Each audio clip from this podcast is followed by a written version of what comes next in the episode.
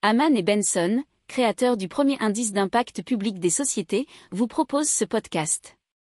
Haman Benson. Le journal des stratèges.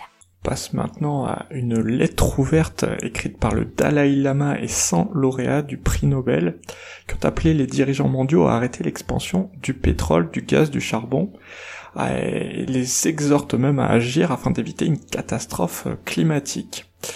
Pour eux, ce qui est responsable et de loin du changement climatique et du réchauffement climatique, c'est la combustible de fossiles, la combustion de combustibles fossiles, pardon.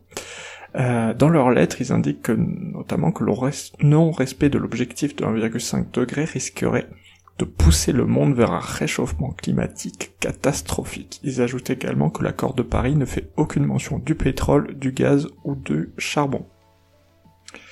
Apparemment, euh, selon un rapport du programme des Nations Unies pour l'environnement, 120% de plus de charbon, de pétrole et de gaz seront produits d'ici 2030, ce qui est incompatible avec la limitation du réchauffement à 1,5 degré Celsius.